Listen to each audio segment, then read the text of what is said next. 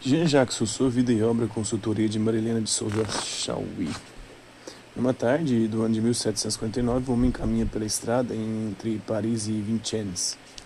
São 13 quilômetros de terra batida, as árvores estão desfolhadas e distanciam-se muito umas das outras.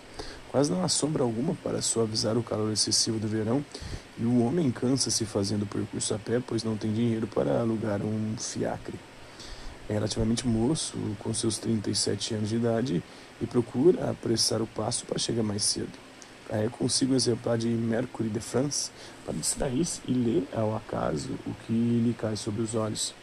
Num desses momentos tem a atenção despertada por uma notícia sobre o concurso da Academia de Dijon para o ano seguinte. Os interessados deveriam escrever sobre o tema se o progresso da ciência e das artes contribuiu para corromper ou apurar os costumes.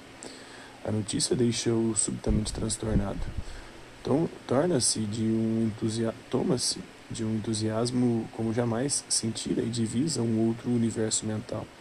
Sente a cabeça tonta como se estivesse embriagado e o coração bate com violência, dificultando a respiração e o andar. Arroja-se debaixo da primeira árvore que oferece sombra e ali fica mais de meia hora em intensa agitação interior.